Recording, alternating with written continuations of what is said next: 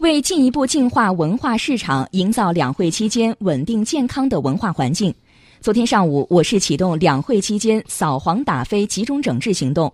副市长刘东参加启动仪式。本次行动将加强网吧、书店、印刷企业、娱乐等场所的检查和监管工作，严厉查处非法音像制品的销售发行、歌舞娱乐场所和电子游艺场所接纳未成年人进入及网络淫秽色情信息等各类违法违规经营行为。即日起，市扫黄打非工作领导小组成立五个检查组，采取随机抽检的方式。分组分片对各区文化经营场所进行检查，